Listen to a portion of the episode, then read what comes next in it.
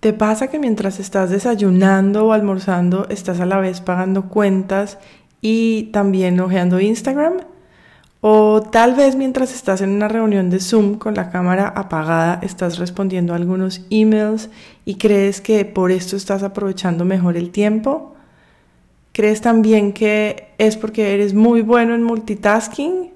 Entonces, oye este episodio.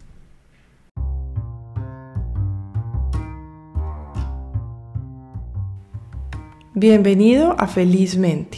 Este es el episodio número 23 y hoy voy a contarte por qué vale la pena decir adiós al multitasking. Pero primero veamos qué es el multitasking. El multitasking es la capacidad de llevar a cabo distintas tareas de forma simultánea y con eficacia. Y no, en realidad no es muy posible hacer diferentes tareas en forma simultánea y con eficacia. Y eso es lo que nos muestra la ciencia. Y quiero explicarte por qué no es esto posible. Hay dos aspectos que quiero tocar en este sentido. Por un lado, eh, el aspecto de eh, el piloto automático. Los humanos automatizamos casi todo lo que hacemos como una forma de ahorrar energía que nos ha servido para sobrevivir y nos sirve inmensamente en el día a día. Es por eso que podemos conducir y hablar en simultáneo. Y por ejemplo, también es por eso como podemos lavarnos los dientes y ver eh, nuestro programa favorito de televisión. Sin embargo, cuando estamos haciendo esas dos tareas al mismo tiempo, aunque creamos que estamos concentrados en ambas, en realidad solo estamos concentrados y haciendo con conciencia plena una de las tareas. La otra está pasando en automático. ¿Y esto qué implica? Bueno, eso tumba la, posibilidad de que hagamos las dos tareas con eficacia. ¿Por qué? Porque aquella que estamos haciendo en automática eh, o cuando hacemos una de ellas en automático, esto implica, por un lado, tiene implicaciones en la memoria. No tenemos la atención completamente en esa tarea, por lo tanto es muy posible que no recordemos bien las cosas que hacemos y que no estemos completamente conscientes de esa actividad que está ocurriendo en automático. Así que en el día a día posiblemente esto sea una gran barrera o un gran problema. Porque además a lo que nos conduce es a que podemos eh, cometer una mayor cantidad de errores no solo en esa tarea que estamos haciendo en automático, sino en la que estamos haciendo de un modo más concentrado, porque al final estamos alternando atención.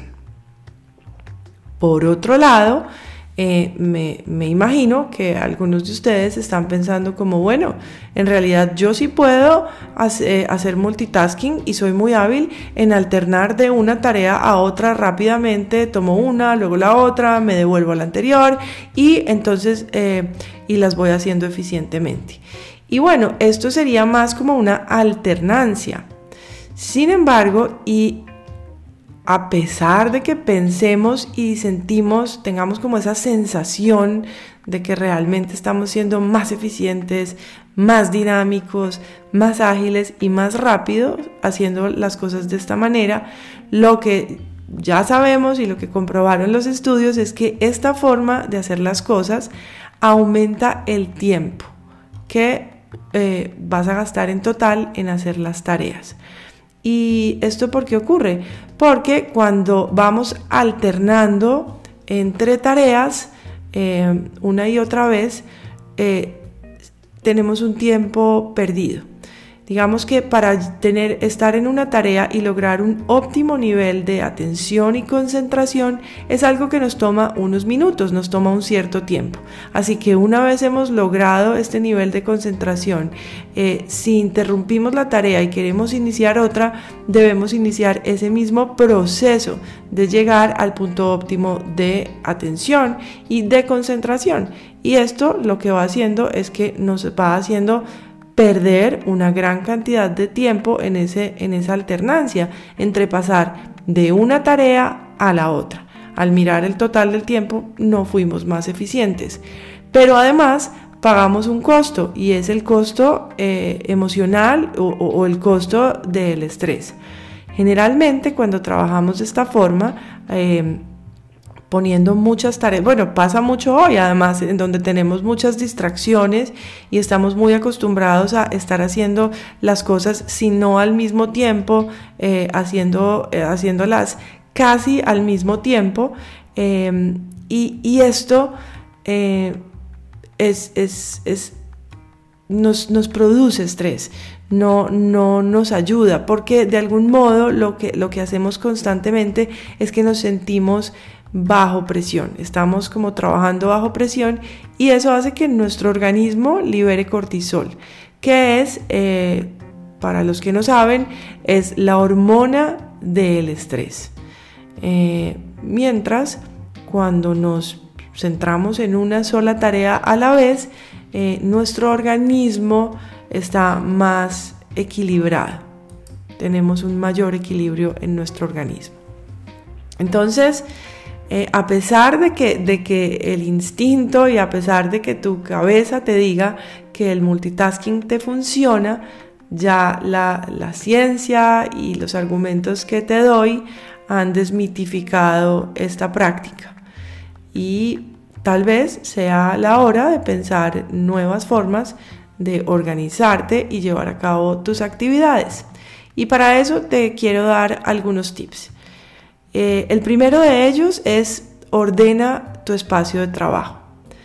La forma en que nuestro espacio de trabajo está organizada influye en no solo en la productividad, sino que también influye en nuestro estado de ánimo y en nuestros niveles de concentración.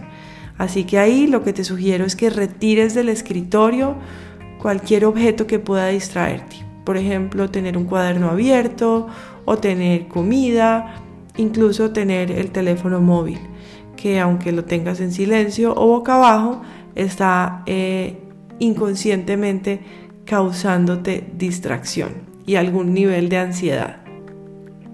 El segundo tip es haz una lista de tareas, de las tareas que tienes que hacer en el día o en ese segmento del día, en un orden que las puedas ir siguiendo. Ojalá estén en un, orden en que las vayas a, ir realizando.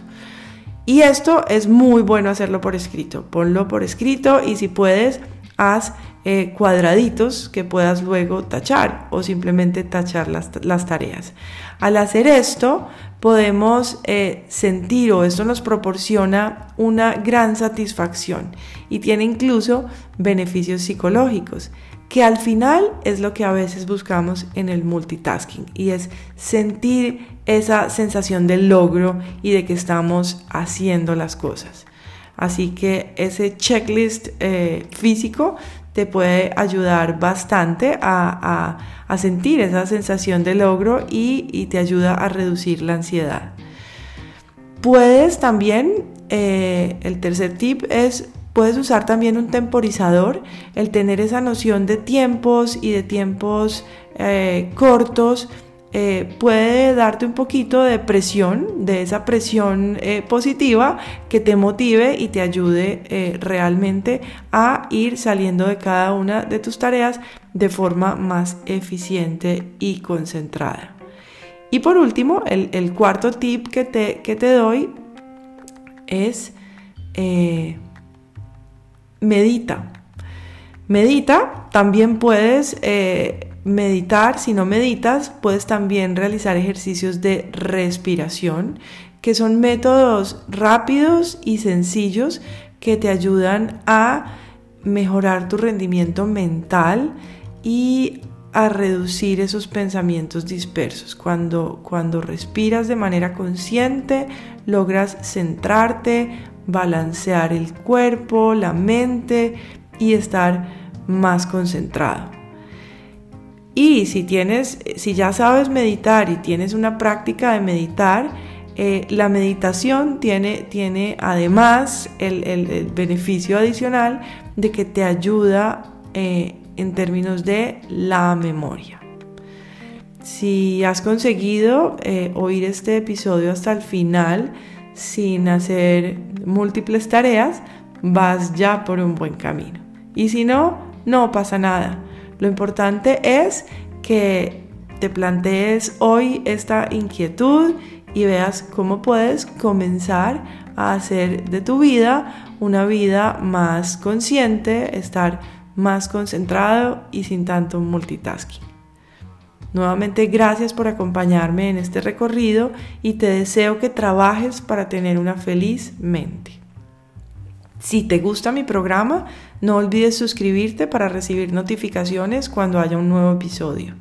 Si te gustó este episodio y crees que tal vez a alguien que, que quieres le puede gustar, por favor compártelo. Tal vez la forma más sencilla de hacerlo sea enviarlo por WhatsApp y así la otra persona puede verlo y, oírlo instantáneamente. Sígueme en Instagram como María Isabel Guzmán felizmente y si estás interesado en los cursos o las sesiones de mindfulness que hacemos en Mindflow, búscanos en internet y en Instagram como Mindflow Online.